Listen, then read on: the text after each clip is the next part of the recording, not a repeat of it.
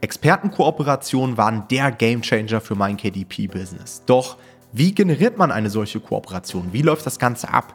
Was muss man beim Vertrag beachten und wie wird das Ganze überhaupt abgerechnet? All das erfährst du in der heutigen Folge. Viel Spaß!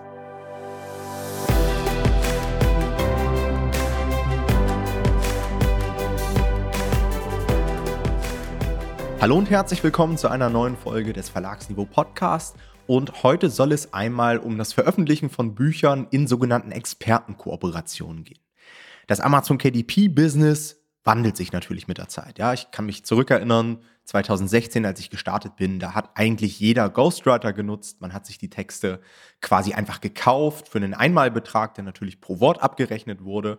Und mit der Zeit hat sich der Markt natürlich immer weiter professionalisiert und heutzutage gibt es immer mehr Leute, die in Kooperation eintreten mit Experten und mit diesen Experten zusammen Bücher veröffentlichen. Und in der heutigen Podcast-Folge wollen wir euch einmal erklären, warum man sowas machen sollte. Also warum lohnt es sich überhaupt, Kooperationen abzuschließen? Wie laufen diese Kooperationen ab? Wo findet man auch Kooperationspartner? Wie kontaktiert man die? Wie läuft die Kommunikation ab? Was ist bei den Verträgen zu beachten? Denn auch da kann man natürlich nicht einfach nur so irgendwie mal ein Buch veröffentlichen mit wem, sondern das muss schon alles schriftlich irgendwie festgehalten werden. Wie wird das Ganze abgerechnet? Und ganz zum Schluss dieser Folge wollen wir auf häufige Fehler eingehen, die immer wieder auftreten, wenn man in solchen Kooperationen ist. Ganz am Anfang dieser Folge wollen wir natürlich auch nochmal einen Disclaimer raushauen. Und zwar Heute mal verschiedene, weil es ist tatsächlich ein sehr facettenreiches Thema. Zuallererst, wir sind natürlich wie immer keine Anwälte und Steuerberater. Wir tauchen natürlich immer wieder bei diesem Thema in gewisse Rechtsgebiete ab, wie Urheberrecht, Gesellschaftsrecht, Markenrecht und so weiter. Wie gesagt, alles immer ohne Gewähr.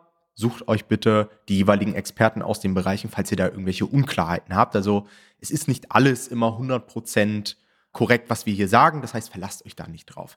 Zweitens, man kann natürlich auch weiterhin über Ghostwriter super Projekte umsetzen. Ja, das geht weiterhin. Wir wollen auch irgendwie Ghostwriting oder so nicht schlecht reden. Man muss es natürlich vernünftig machen, aber wir wollen euch eben einfach mal eine andere Möglichkeit zeigen, wie man durch Kooperationen sich verschiedene Vorteile erarbeitet. Und Punkt Nummer drei, das Thema ist, wie gesagt, sehr komplex. Ja, das heißt, wir werden hier im Podcast natürlich nur die Möglichkeit haben, das Ganze anzureißen. Ähm, ansonsten würde diese Podcast-Folge hier wahrscheinlich zwei, drei Stunden gehen, denn das ist ziemlich umfangreich. Äh, man muss verschiedene rechtliche Dinge beachten, man muss viele Projektmanagement-Sachen beachten und es gibt nun mal auch ganz verschiedene Szenarien, die wir euch heute natürlich auch einmal vorstellen werden und wir können einfach nicht jeden Case mit dieser Folge abdecken. Jonathan ist natürlich auch mit am Start. Moin, moin. Hallo Jonathan. Hallo. Und ich würde sagen, als erstes stellt sich ja die Frage, was meinen wir überhaupt, wenn wir von einer Expertenkooperation reden? Genau, also Expertenkooperation hört sich erstmal sehr hochgegriffen an, ist aber an sich was ganz Simples, weil, wie Tom ja schon gesagt hat am Anfang, ist es eigentlich so klassisch in unserem Bereich des Self-Publishing, dass wir ähm, einen Ghostwriter für einen Text bezahlen und halt, wie Tom ja schon gesagt hat, eine Einmalzahlung leisten. In dem Fall der Expertenkooperation ist es ein bisschen anders. Da wird der, ähm, der Kooperationspartner ähm, tatsächlich prozentual einfach an dem Gewinn beteiligt. Ja? also eigentlich eine klassische Win-Win-Win-Situation, weil wir uns alle auf das fokussieren können, irgendwie, was wir am besten können. Also der Experte fokussiert sich darauf, was er am besten kann, also sein Metier, zum Beispiel ist der Physiotherapeut oder er ist ein Influencer oder er ist ein Hundetrainer oder was auch immer und schreibt einfach nur sein Buch. Wir sind dann eher die Profis in der Vermarktung auf Amazon. Das heißt, wir kümmern uns um alles. Wir kriegen den Text vom Ghostwriter und um alles andere kümmern wir uns dann. Und der Kunde gewinnt davon im Endeffekt nämlich auch, weil er einfach Expertise durch sehr gut umgesetzte Bücher. Ja? Das ist ähm, also das Ziel des Ganzen und so profitiert am Ende des Tages jeder. Und eigentlich kann man fast schon sagen, wir agieren eigentlich wie ein Verlag. Also ein klassischer Verlag macht es ja ähnlich. Die suchen sich ein Thema, suchen sich einen passenden Autor, beteiligen den zu einem gewissen Grad am Gewinn und der schreibt einfach das Buch. Ja. Wir machen das Ganze dann halt über eine prozentuale Beteiligung, wie eben schon angesprochen. Das könnt ihr komplett frei entscheiden natürlich, wie ihr das aufteilen wollt. Das kann 50-50 sein, das kann 60-40 sein, kann auch 70-30 sein, ja. Ähm, und in beide Richtungen natürlich immer. Kommt vielleicht auch darauf an, wer der Experte ist, was für Vorerfahrungen ihr habt, wie ihr das Ganze dann im praktischen aufteilt und so weiter. Aber dazu kommen wir im Detail später nochmal. Im Endeffekt ist ja trotzdem erstmal die Frage, warum sollte ich überhaupt eine Kooperation eingehen, wenn ich sowieso eigentlich jeden Text ja quasi auch mit einer Einmalzahlung von einem Ghostwriter bekommen könnte. Genau, macht ja eigentlich long-term, wenn man das bei vielen auch gerade gut laufenden Projekten runterrechnet, wenig Sinn. Ja, warum sollte ich jetzt über Monate oder vielleicht sogar Jahre hinweg jedes Mal 50 Prozent meiner Gewinne abgeben? Das ist ja eigentlich überhaupt nicht in unserem Interesse. Da lieber vielleicht einmal oder einmalig 2000 Euro an den Ghostwriter überweisen und dann haben wir die Rechte daran und können uns letztendlich die ganze Kohle selbst in unsere Tasche stecken. Ja, das ist natürlich ein guter Punkt und deswegen hat Ghostwriting auch weiterhin seine absolute Daseinsberechtigung. Aber es gibt natürlich diverse Vorteile, die wir mit einer solchen Expertenkooperation erreichen können. Bei mir war es damals so, dass ich im Studium die ersten Buchprojekte veröffentlicht habe. Ich war dann schnell auf 1000 Euro, war dann nach dem Studium schnell so auf 3.000, 4.000 Euro und irgendwann war ich plötzlich fünfstellig. Das ging alles bei mir sehr, sehr schnell. Und die Leute, die den Podcast hier öfter hören, die wissen, dass ich ein sehr risikoaverser Typ bin. Das heißt, ich überlege mir jeweils, okay, ich habe jetzt einen gewissen Schritt erreicht, ja, ich habe mir dieses Einkommen aufgebaut. Was könnte dafür sorgen, dass das Ganze nicht mehr funktioniert oder dass ich dieses Einkommen irgendwie wieder verliere? Und da war halt mein Gedanke, dass es ja durchaus sein kann, dass ich irgendwann mal einen Fehler mache oder Amazon irgendwann irgendwas findet, weshalb sie meinen Account schließen. Und dieses Risiko war auf einmal permanent präsent bei mir und ich konnte mich gar nicht mehr so richtig über mein Einkommen freuen, sondern hatte jede, jederzeit im Kopf irgendwie, ich könnte es jederzeit wieder verlieren. Und davon wollte ich mich einfach nicht abhängig machen. Das heißt, meine ursprüngliche Intention einer solchen Kooperation war der Risikominimierungsgedanke. Das heißt, ich habe mir überlegt, wie kann ich es schaffen, unabhängiger von meinem eigenen Amazon KDP-Account zu werden. Die erste Idee, die ich hatte, ist, naja, ich kann ja mal einfach einen zweiten Account machen. Da habe ich dann schnell gemerkt, dass das nicht erlaubt ist, es sei dann man hat jetzt irgendwie eine Kapitalgesellschaft wie eine UG oder eine GmbH, was ich damals nicht hatte. Und dann kam irgendwann die Idee, okay, warum nicht einfach mit anderen Leuten kooperieren und über ihren Amazon KDP-Account veröffentlichen? Und da ist dann die erste Kooperation entstanden, und zwar mit einem Texter von mir, den ich sonst immer einmalig letztendlich bezahlt hatte. Und da hatte ich den Texter gefragt, hey, wie sieht's denn aus? Willst du nicht auch mal am Erfolg eines Buches beteiligt werden? Dafür veröffentlichen wir alles über deinen Account. Und so ist dann quasi die erste Kooperation entstanden. Das heißt, Punkt Nummer eins ist natürlich Risikominimierung. Für mich der größte Pluspunkt letztendlich einer solchen Kooperation und ich bekomme mittlerweile monatlich Auszahlungen von mehr als 10 KDP-Accounts und kann so deutlich ruhiger schlafen. Dann ein weiteres Argument ist natürlich, dass wir deutlich weniger Erstellungskosten haben, weil einfach dieser, diese komplette Komponente für den Text wegfällt, die ja in den meisten Fällen die größte ist. Ja, da kommen schnell mal mehrere tausend Euro zusammen und das entfällt natürlich, wenn der Experte uns diesen Text mehr oder weniger kostenlos erstellt. Ja, gerade in der Skalierung auch ein wichtiger Punkt und auch für mich damals ein riesen Pluspunkt gewesen, weil ich eben noch am Anfang meiner Selbstständigkeit war. Ich hatte zwar schon ein ganz gutes Einkommen aufgebaut, aber wenn man dann mal drei oder vier Projekte irgendwie parallel machen möchte, dann merkt man auch schnell, dass man an seine Grenzen kommt, Cashflow-mäßig. Und das war natürlich eine Riesenerleichterung, da einfach seinen Kostenapparat ein Stück weit klein zu halten. Dann bekommt man natürlich, wenn man mit solchen Experten kooperiert, auch extrem gute Qualität. Warum? Naja, weil man direkt mit den Experten zusammenarbeitet und weil es natürlich auch in ihrem Interesse liegt, gute Bücher zu machen. Sie sind halt direkt beteiligt. Wenn ich direkt mit einem Ghostwriter zusammenarbeite, für den ist der Auftrag beendet, wenn der seine Kohle überwiesen bekommt. Das heißt, es ist nicht direkt in seinem Interesse, einen Text zu erstellen, der wirklich nachhaltig gut funktioniert im Markt. Ja, damit hat er einfach nichts mehr zu tun. Jetzt könnte man natürlich sagen, ja, aber dann wird er vielleicht schlecht bewertet und man arbeitet nicht nochmal mit ihm zusammen. Sicherlich, aber es ist einfach eine ganz andere Grundlage, wenn man ähm, die Leute direkt am Erfolg eines Buches beteiligt. Das heißt, man sorgt dafür einfach, dass man bessere Bücher erstellt, die man dann natürlich auch deutlich besser vermarkten kann und man einfach Projekte hat im Portfolio, die deutlich nachhaltiger sind, ja, und die vielleicht auch mal mehrere Jahre am Markt sehr gut funktionieren, ohne dass man irgendwie nach wenigen Monaten schon schlechte Rezensionen generiert. Ein weiterer Pluspunkt für mich oder für uns allgemein, ist natürlich auch der Traffic von Experten. Denn es gibt da draußen sicherlich Leute, die sich in irgendeiner Weise Sichtbarkeit aufgebaut haben. Jonathan hat es ja eben schon gesagt, das können manchmal Hundetrainer sein, die haben vielleicht ein Instagram-Profil. Das können Influencer sein, ja, im DIY-Bereich, die irgendwie Tutorials haben auf YouTube oder so und die vielleicht schon 10, 20, 30.000 Follower haben. Das müssen aber auch gar nicht immer solche großen Leute sein, sondern das können auch sogenannte Mikro-Influencer sein die vielleicht einfach mal nur eine Followerschaft von 2.000, 3.000 Leuten haben, aber die so eine enge Community haben, dass man halt direkt nach dem Launch locker mal 50 Sales oder sowas generiert. Und das reicht zum Teil auch schon aus, um dann im Launch gut zu performen, um Amazon zu zeigen, hey, ich habe auch mal externen Traffic. um die ersten Rezensionen zu generieren und so weiter. Und das ist ein Riesen-Benefit, den man natürlich nicht hat, wenn man immer wieder von Null startet, wenn man immer wieder in Nischen reingeht, ähm, Texte vom Ghostwriter erstellen lässt und dann letztendlich selbst launchen muss und selbst für den Traffic sorgen muss. Ja. Und man profitiert natürlich auch ungemein von der Reputation des jeweiligen Experten. Auch dazu hatten wir jetzt in der letzten Folge schon das Thema Vertrauensaufbau und so weiter.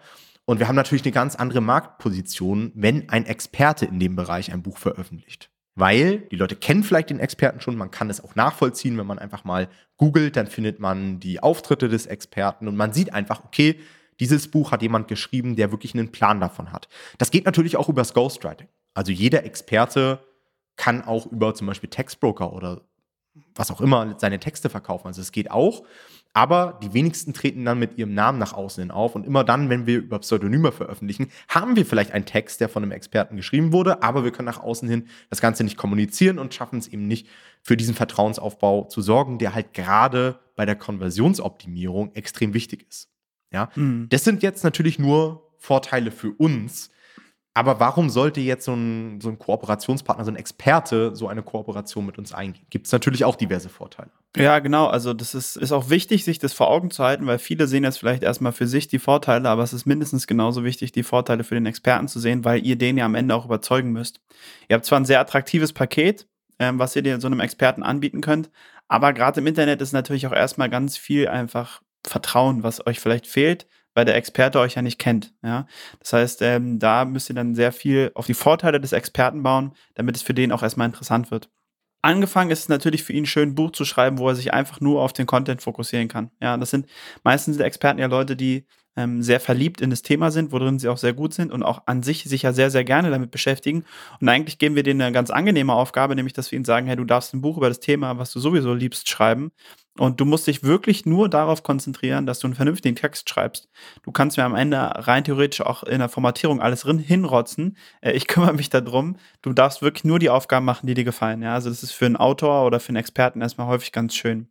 Natürlich gibt es aber auch monetäre Sachen, also da kommt ja einfach eine zusätzliche Einnahmequelle für so einen Experten dazu. Das ist für den einen attraktiver als für den anderen, aber trotzdem natürlich immer wieder eine Motivation, vor allem weil das für den Experten häufig tatsächlich ziemlich passiv passiert. Ja, also der hat nicht mehr so viel damit zu tun, nachdem das Buch online ist.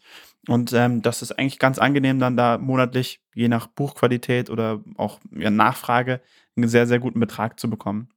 Gleichzeitig können wir natürlich viel attraktivere Konditionen im Vergleich zu einem Verlag bieten. Das hängt einfach größtenteils damit zusammen, dass wir natürlich nicht so einen riesigen Rattenschwanz mit uns ziehen an Personen, die wir auch alle durchfüttern müssen. Ja, so ein Verlag ist einfach eine riesige Institution, da arbeiten viele Leute, die auch verdienen müssen daran.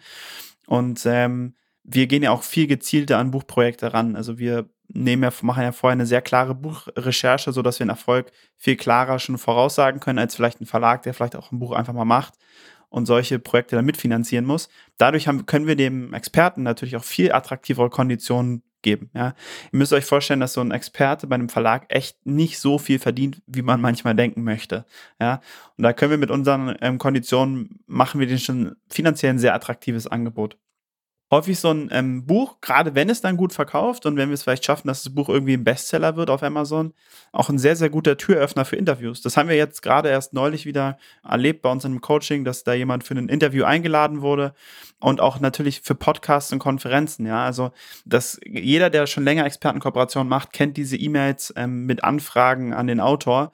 Und das ist tatsächlich kann sehr, sehr attraktiv sein. Ja? Also es ist ein richtiger Türöffner. So ein Buch ist einfach am Ende des Tages immer noch sehr viel wert und ein Experte, der sich Autor nennen kann, ist meistens einfach auch nochmal mehr wert als einfach ein Experte, der noch nie ein Buch geschrieben hat. Das heißt, auch das ist natürlich spannend. Wenn euer Experte vielleicht zusätzlich auch andere Produkte verkauft, ja, das ist tatsächlich häufig so, äh, dass der irgendein Coaching anbietet, dass der irgendwelche regelmäßigen Calls anbietet, wo Leute für Geld reinkommen können, dass er irgendwelche Programme oder sonst was anbietet, dann ist so ein Buch natürlich auch ein zusätzlicher Kontaktpunkt oder vielleicht sogar der erste Punkt, an dem sich der Experte den potenziellen Kunden vorstellen kann und zwar irgendwie auf 200 Seiten oder so. Also ähm, die Kunden können den Experten da sehr gut kennenlernen und das ist natürlich sehr interessant, dann am Ende auch für die Kundenakquise. Ja, also ein Experte kann am Ende natürlich auch in irgendeiner Art und Weise, sollte nicht so penetrant sein, aber einen Pitch im Buch lassen, ja, dass Leute wissen, da gibt es noch mehr. Man kann von dem auch noch irgendwie weitere Sachen kaufen, wenn man daran Interesse hat. Und da ist es dann natürlich so, dass jemand, der dieses Buch gelesen hat, also im Marketing würde man von einem heißen Lied sprechen, also jemand, der wirklich schon aufgewärmt ist, ja, der hat schon Interesse gezeigt, der kennt das Produkt schon, der kennt den Experten schon. Und das ist auch wieder sehr, sehr attraktiv für einen Experten. Also im Endeffekt kann man sagen, wir haben wirklich ein Gesamtpaket, was sehr interessant ist. Ja, und das sieht man ja auch immer wieder, ja, dass Leute, die in einem bestimmten Bereich sich eine Expertise aufgebaut haben, Bücher als letztendlich Eintritt in ihre Welt nutzen, so ein bisschen, ja, als unterste Stufe der Produkttreppe, sage ich mal. Mhm. Ähm, das sieht man auch an diesen Free Plus Shipping Projekten zum Beispiel, ja, die zum Beispiel Bodo Schäfer hat mit seinem Gesetze der Gewinnerbuch, der haut das einfach kostenlos rein, raus in Anführungsstrichen, ja, man muss die Versandkosten zahlen, weil er weiß, die Leute werden dieses Buch konsumieren, die werden das feiern und anschließend hat er die Möglichkeit, auf diese Leute zuzugehen und zu sagen, hey, komm doch mal in mein Seminar und so weiter. Also ich glaube auch, dass das in Zukunft noch krasser wird. Denn ja. Auch die Experten werden merken, Facebook-Ads und so weiter sind sehr teuer auch sowas wie Freebies und so weiter. Früher hat man sich gefreut, ja, wenn man sich irgendwo kostenlos eine Checkliste runterladen kann. Mittlerweile weiß jeder da draußen, okay, da muss ich meine E-Mail hinterlegen, dann kontaktieren die mich und so weiter. Aber so ein Buch, das ist halt auch immer noch mit ein bisschen Wert verbunden. Ja, also ich glaube, ist ein, ein super Eintrittspunkt letztendlich für die Lead-Generierung. Und ist für uns wieder sehr interessant eigentlich, weil zur Lead-Generierung taugt es im Endeffekt auch nur, wenn das Buch sehr gut ist. Wenn es ein schlechtes Buch ist, dann wird keiner darauf reagieren. Und deswegen ist es auch hier wieder im Interesse des Experten und im Interesse von euch, wenn es einfach ein inhaltlich sehr, sehr gutes Buch ist. Das heißt auch hier wieder eine Win-Win-Situation. Aber die Frage bleibt ja trotzdem, Tom, jetzt will man so einen Experten, aber wo findet man den denn? Ja, das ist eigentlich relativ einfach zu beantworten. Ihr müsst euch einfach mal in den Experten reinversetzen. Also stellt euch vor, ihr seid jetzt Experte. Wo würdet ihr euch dann Sichtbarkeit aufbauen? Ja, weil der Experte, der will ja gefunden werden. Er möchte ja, dass Leute auf ihn stoßen, um dann Produkte von ihm zu erwerben und so weiter. Das heißt, das kann letztendlich überall sein. Für mich ist Google da tatsächlich immer die Nummer eins oder der Nummer eins Startpunkt einer solchen Suche, dass ich einfach mal eingebe, keine Ahnung, ähm, Hundetrainer oder äh, Physiotherapeut Deutschland oder Physiotherapeut Blog oder was auch immer, ja. Und dann stößt man auf Social Media Profile, man stößt auf Branchenverzeichnisse, ja, zum Beispiel im medizinischen Bereich gibt es dieses Yameda oder so, wo alle Ärzte eingetragen sind. Da könnte man jetzt für eine ganz spezielle medizinische Nische zum Beispiel nach einem Experten suchen.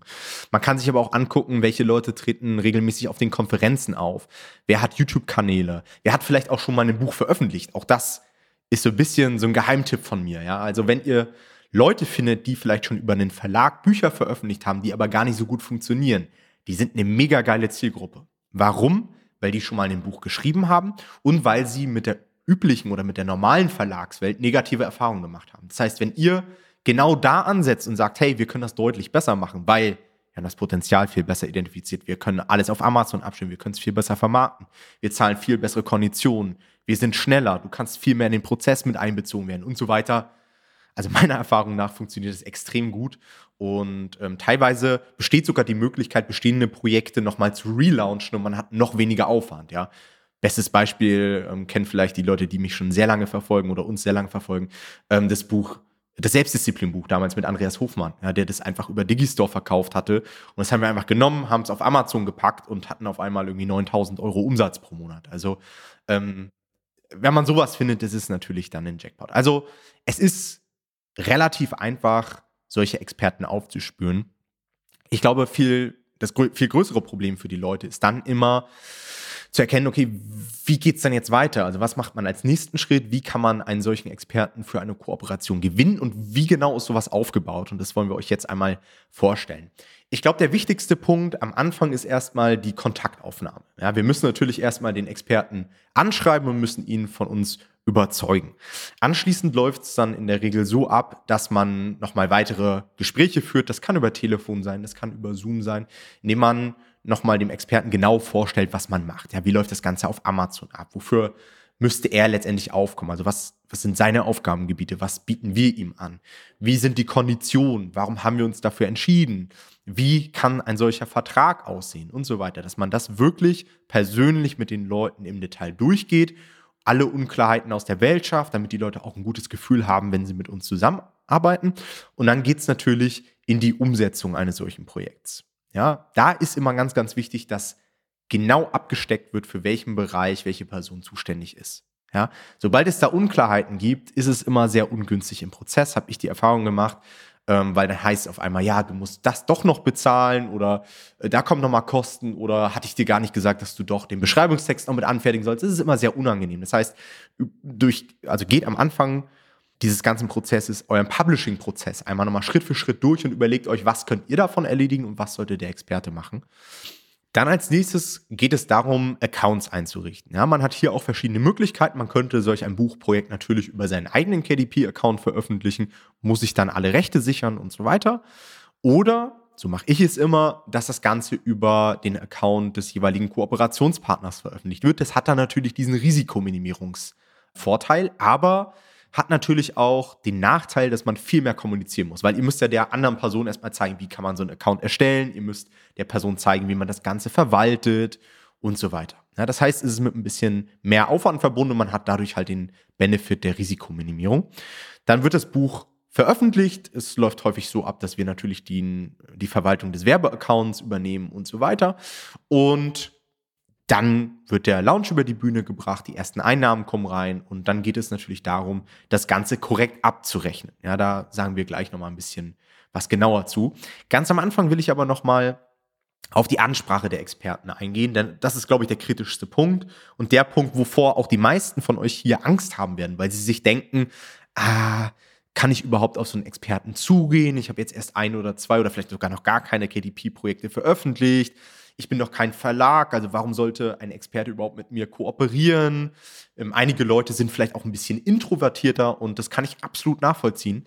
Aber ich kann euch nur einen Tipp geben, traut euch. Ja, die Praxis hat immer wieder gezeigt, dass es auch möglich ist, als absoluter Anfänger Kooperationspartner zu gewinnen. Auch jetzt in den letzten, ich würde sagen, zwei, drei Monaten hatten wir wieder mindestens fünf Leute bei uns im Coaching, die Kooperationspartner für ihr erstes Buchprojekt gewonnen haben. Und das ist ist Wahnsinn, ja. Wichtig ist, sich einfach auf die Dinge zu fokussieren, auf die es wirklich ankommt. Und der wichtigste Punkt ist, dass ihr in der ersten Kontaktaufnahme mit dem Experten euch auf die Expertenvorteile fokussiert. Ja, denn ihr wollt ja im ersten Schritt etwas vom Experten. Das heißt, erzählt nicht, was ihr davon habt, jetzt mit dem Experten eine Kooperation einzugehen, sondern fragt euch, warum sollte dieser Experte überhaupt ein Buch auf Amazon veröffentlichen und warum gerade mit euch? Ja, die ganzen Vorteile sind wir am Anfang dieser Folge schon einmal durchgegangen. Dann ist es natürlich wichtig, in der ersten Kontaktaufnahme professionell zu handeln. Auch das habe ich letztens in der Folge zum Thema Vertrauensaufbau schon erwähnt. Keine Rechtschreibfehler. Die ganze E-Mail muss einfach professionell aufgemacht sein, eine E-Mail-Signatur. Vielleicht jetzt nicht von irgendeiner komischen Gmail-Adresse abschicken, sondern falls es euch möglich ist, irgendwie von einer Domain, die ihr vielleicht für euren Verlag oder so schon hochgezogen habt und so weiter. All das erhöht letztendlich das Vertrauen in euch. Ja? Und ein Tipp, den ich euch geben kann, versucht immer persönlichen Bezug herzustellen. Ihr werdet nicht die Einzigen sein, die auf diese Experten zugehen. Die werden morgens an ihr E-Mail-Fach gehen und bei den meisten Experten, die auch ein bisschen Reichweite haben, wird so sein, dass die jeden Tag E-Mails bekommen. Von Zuschauern, von Klienten, vom Steuerberater und so weiter. Wichtig ist, Interesse zu wecken und diese E-Mail mit persönlichem Bezug zu verfassen. Warum? Weil sie ganz, ganz viele Kooperationsanfragen bekommen werden, die einfach von der Stange sind. Ich kenne selbst, also ich bekomme das selbst teilweise, dass zum Beispiel Tools von Amazon mich anschreiben und sagen, hey, willst du nicht unser Tool bewerben? Und ich merke an der E-Mail schon, dass diese E-Mail auch an 50 andere Influencer in dem Bereich rausging. Und wenn sie das Gefühl haben, dann haben sie schon gar keinen Bock mehr auf euch. Ist zumindest bei mir so. Das heißt, versucht wirklich diese Erstansprache auf die Situation dieses einen Experten zuzuschneiden versucht wirklich herauszuarbeiten, warum genau dieser Experte ein Buch auf Amazon braucht, was das für Benefits hat und warum du die richtige Person dafür bist. Das ist alles in der ersten E-Mail. Da muss noch kein Vertrag mitgeschickt werden und so weiter, sondern das ist letztendlich der Hauptfokuspunkt. Und dann kann man wirklich auch, um noch weiteres Vertrauen aufzubauen, sich mit den Leuten zusammensetzen, telefonieren, zoomen und so weiter. Und dann geht es irgendwann natürlich trotzdem an den Punkt Vertrag. Auch hier sage ich nochmal, wir sind keine Anwälte, aber gewisse Dinge sind ja auch logisch, dass die einfach geklärt werden müssen. Das heißt, Nutzung und, Nutzungs- und Verwertungsrechte, ja, wenn der Kooperationspartner den Text erstellt und ihr das Ganze über euren Account veröffentlichen wollt, braucht ihr natürlich das Einverständnis dafür. Da sind wir natürlich im Bereich Urheberrecht und so weiter. Das kennt ihr aber auch schon ähm, vom klassischen Ghostwriting. Dann muss man über einen solchen Vertrag natürlich gewisse Zuständigkeiten bei der Seiten klären. Wer schaltet Werbeanzeigen? Wer ist dafür zuständig, dass gewisse Lizenzen, wie zum Beispiel für Stockfotos und so weiter, gekauft werden? Wer wickelt das Cover ab? Wer schreibt die Copy? wer stellt was zur Verfügung, auch gerade bezogen auf die Accounts und so weiter. All das wird in einem solchen Vertrag festgehalten. Dann natürlich die Kondition, ganz, ganz wichtiger Punkt. In welchem Verhältnis wird das Ganze aufgeteilt? Welche Bereiche gehören dann überhaupt zu den Einnahmen? Das ist ja oftmals nicht nur KDP, sondern vielleicht auch irgendwelche Distributoren und so weiter. Ähm, welche Ausgaben werden wie aufgeteilt? Das können laufende Ausgaben sein, wie Amazon Advertising, wie ähm, Rezensionsexemplare und so weiter. Das können aber auch einmalige Kosten sein, die man aufteilt, wie zum Beispiel die Erstellungskosten für das Cover, für eine Copy, für das Lektorat, für den Buchsatz und so weiter. Auch da sage ich wieder dazu, das könnt ihr gestalten, wie ihr wollt. Es gibt Leute, die übernehmen diese ganzen Kosten. Ja, habe ich auch schon gemacht, dass ich gesagt habe, hey, Kosten für die Covererstellung gehen auf meine Kappe, du kümmerst dich lediglich um den Text. Und es gibt auch Leute, die das auch im gleichen Verhältnis einfach aufteilen. Ja, müsst ihr absprechen mit dem jeweiligen Experten. Dann als nächsten Punkt solltet ihr auf jeden Fall gewisse Nachweispflichten mit aufführen. Das heißt, falls ihr zum Beispiel über den Account des Experten veröffentlicht, wie könnt ihr euch denn diese Einnahmen nachweisen lassen? Zum Beispiel über Screenshots, über Loom-Videos und so weiter. Ja? Dann müssen Abrechnungsintervalle definiert sein. Wird das Ganze monatlich stattfinden, quartalsweise, vielleicht auch nur einmal im halben Jahr? Wann mitten im Monat, am Ende des Monats, wer muss wem was nachweisen, habe ich ja schon gesagt. Worüber wird das Ganze auch abgerechnet? Habt ihr vielleicht eine Abrechnungstabelle und so weiter? All das sind Dinge, die man in einem solchen Vertrag festhalten sollte. Dann habe ich auch immer ganz gerne eine Geheimhaltungsklausel mit drin. Ja, weil ihr wisst nie, wie das Ganze ausgeht. Es kann auch mal sein, dass sich so eine Kooperation irgendwann auflöst. Man möchte einfach nicht, dass da irgendwo Zahlen ausgeplaudert werden und so weiter. Das ist ja auch immer im Interesse eines solchen Experten. Und sonstiges. Da könnt ihr natürlich alles mit reinpacken, was für euch irgendwie noch eine Rolle spielt. Ich habe zum Beispiel dort sowas mit drin, dass der Vertrag elektronisch unterzeichnet werden kann. Ähm, ich habe sowas drin, Szenarien, wenn jetzt irgendwie ein Verlag auf uns zukommt, der vielleicht dieses Projekt übernehmen möchte, was dann passiert. Ich habe verschiedene Szenarien in sonstiges mit abgedeckt, das Szenario einer Accountsperrung und so weiter. Ja. So, und dann kommen wir natürlich zu einem ganz interessanten Bereich und zwar dem Bereich der Abrechnung. Wie wird dann sowas abgerechnet, Jonathan? Na, erstmal muss man sich natürlich grundsätzlich, und das hatte Tom ja schon ein bisschen angesprochen, über die Konditionen einig sein. Ja? Die sind natürlich völlig frei verhandelbar. Ähm, da gibt es nicht irgendwie vom Gesetzgeber was vorgeschriebenes, wer wie viel Prozente kriegen muss, mindestens, sondern es ist ja Vertragsfreiheit. Also ihr könntet auch sagen, mein Kooperationspartner kriegt ein Prozent der Gewinne. Das wird halt dann sehr unrealistisch, dass er darauf einsteigt. Aber vom Ding her ist es halt frei verhandelbar. Ja. Wir streben immer ein halbwegs gleichmäßiges Verhältnis an, würde ich sagen, weil nach unserem Eindruck einfach das einmal fair ist, ja, und wir irgendwie das Gefühl, also man das Gefühl hat, dass beide in einem Boot sitzen. Ja, wenn mein Kooperationspartner nur 10% bekommen würde, dann hätte der, also wäre sein Interesse daran, dass das Buch sehr erfolgreich wird, natürlich nicht ganz so groß, wie wenn er 50 Prozent hat, weil es für ihn viel mehr Geld bedeutet dann auf einmal. Ja? Das heißt, das müsst ihr euch auch bewusst machen. Generell kann man so ein bisschen, also habe ich häufig zwei unterschiedliche Ansätze gesehen. Einmal, dass, dass man einfach alles 50-50 macht und dann Kosten, Ausgaben, alles wirklich teilt. Oder dass man das ein bisschen anders macht, dass man 60-40 sagt und dabei bekommen wir 60 Prozent und der Kooperationspartner 40 Prozent, ist was, was ich häufig mache.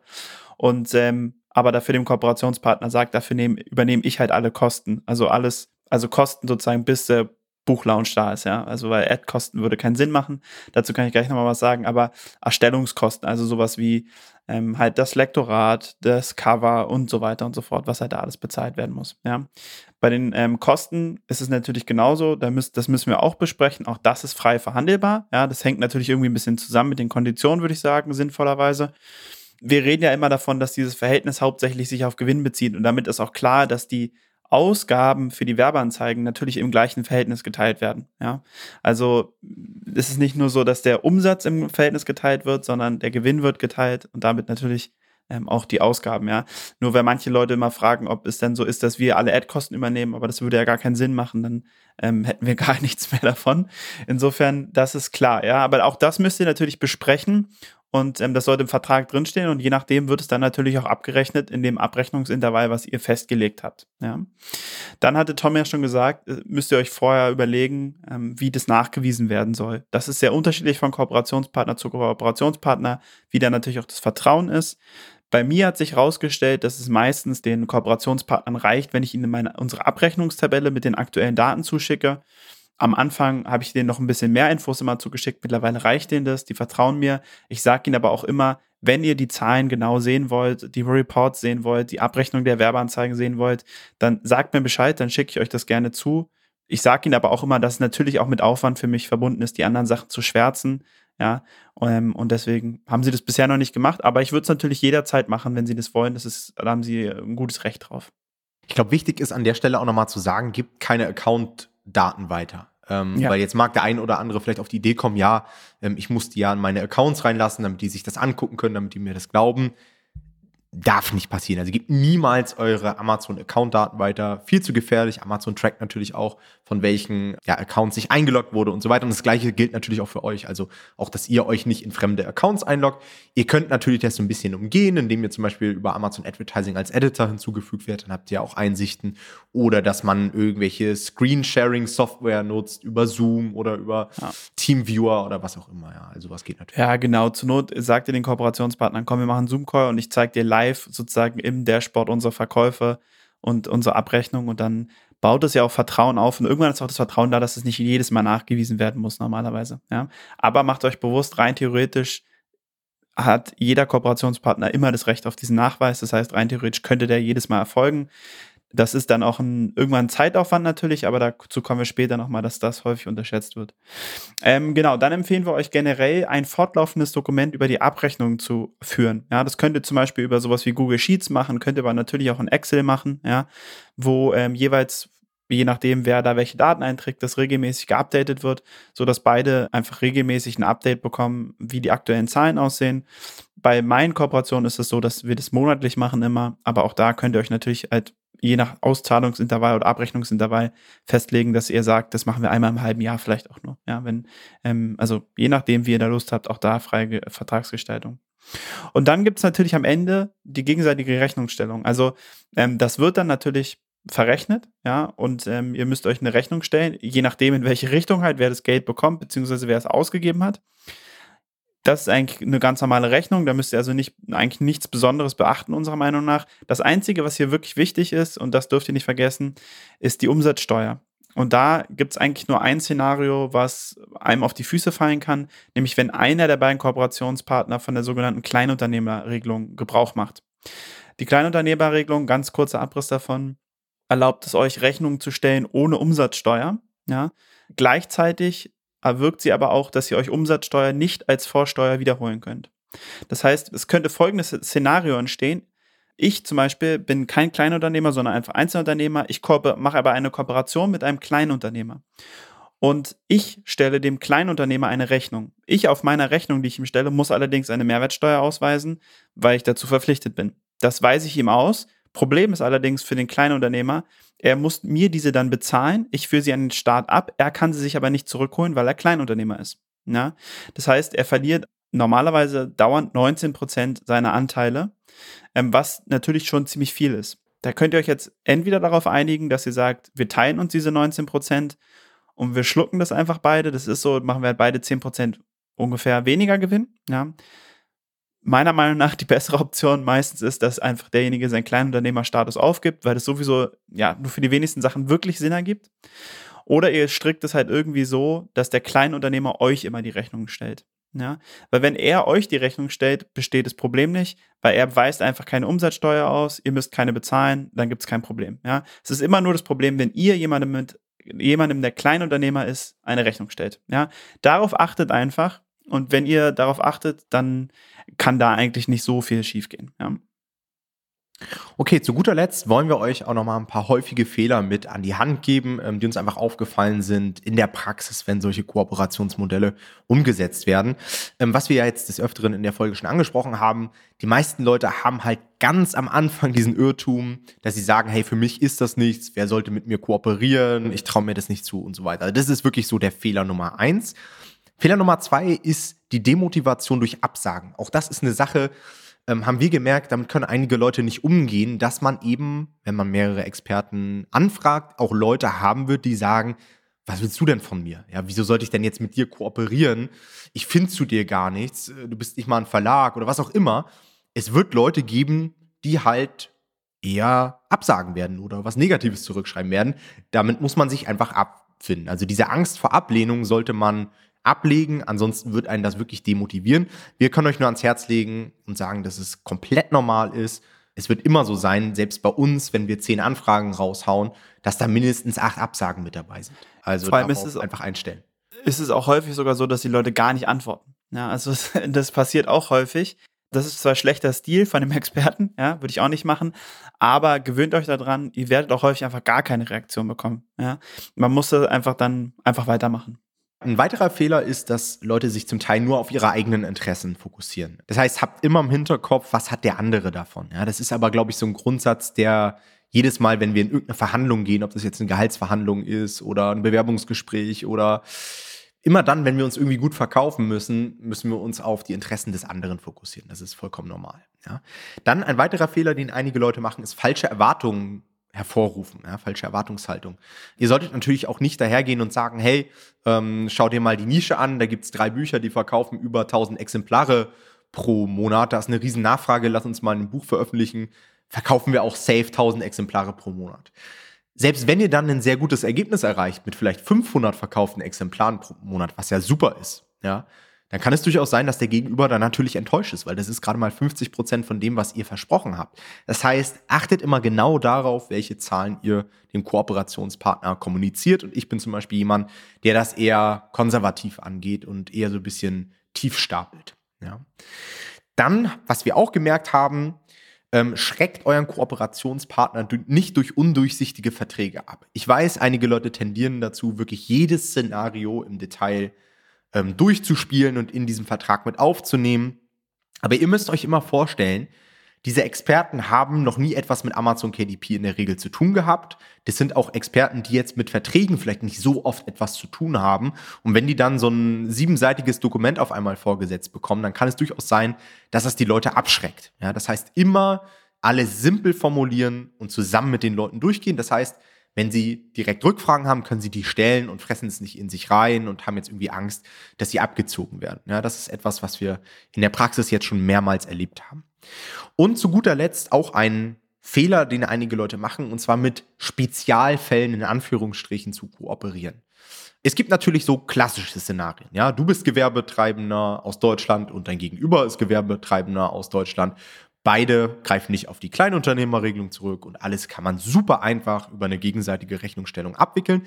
Aber es gibt natürlich auch Spezialfälle, wenn zum Beispiel dein Gegenüber Kleinunternehmer ist oder wenn du zum Beispiel mit Leuten aus dem Ausland kooperierst. Das wird dann deutlich komplexer. Warum? Weil wir jetzt hier so langsam in Themen dann reinkommen, das Umsatzsteuerrecht, aber auch teilweise ins Gesellschaftsrecht. Dann ist, entstehen manchmal so Konstellationen, bei denen man zum Beispiel unwissentlich eine GBR gründet und so weiter. Also das alles sind Dinge, mit denen ihr euch zuvor beschäftigen müsst. Das heißt, überlegt euch immer genau, mit wem kooperiere ich da, was hat der für einen Status, ja, was hat der für ein Unternehmen, wo sitzt der, was hat der für eine Umsatzsteuerregelung und wie kann ich das am besten abwickeln. Falls ihr dieses Wissen nicht habt, solltet ihr euch da natürlich wieder Unterstützung suchen von einem Anwalt, von einem Steuerberater und so weiter. Alright, das war's mit dieser Folge. Wie wir gesagt haben, ist das Ganze sehr, sehr facettenreich, sehr, sehr komplex. Das heißt, wir konnten das Ganze nur anreißen. Falls ihr das Ganze ausführlicher braucht, ja, und zum Beispiel sagt, hey, ich würde gerne mal so ein Vertragstemplate sehen. Ich bräuchte irgendwie Formulierungshilfen, ja, für die Kontaktaufnahme mit Experten. Ich hätte gerne mal so eine Abrechnungstabelle als Template oder ich hätte gerne Feedback zu den jeweils einzelnen Schritten und so weiter, dann können wir euch unser Coaching-Programm ans Herz legen, denn dort zeigen wir euch, wie ihr als Anfänger eure erste Buchkooperation gewinnen könnt. Dazu geht einfach mal auf unsere Seite nomad-publishing.de slash Termin und bucht euch eine Strategiesession mit uns. Und in dieser Strategiesession können wir euch alle Infos rund um unser Coaching-Programm geben und können schauen, ob das was für euch ist. Wir bedanken uns mal wieder fürs Zuhören. Wir hören uns in der nächsten Session. Macht's gut. Bis dann. Ciao, ciao. Ciao.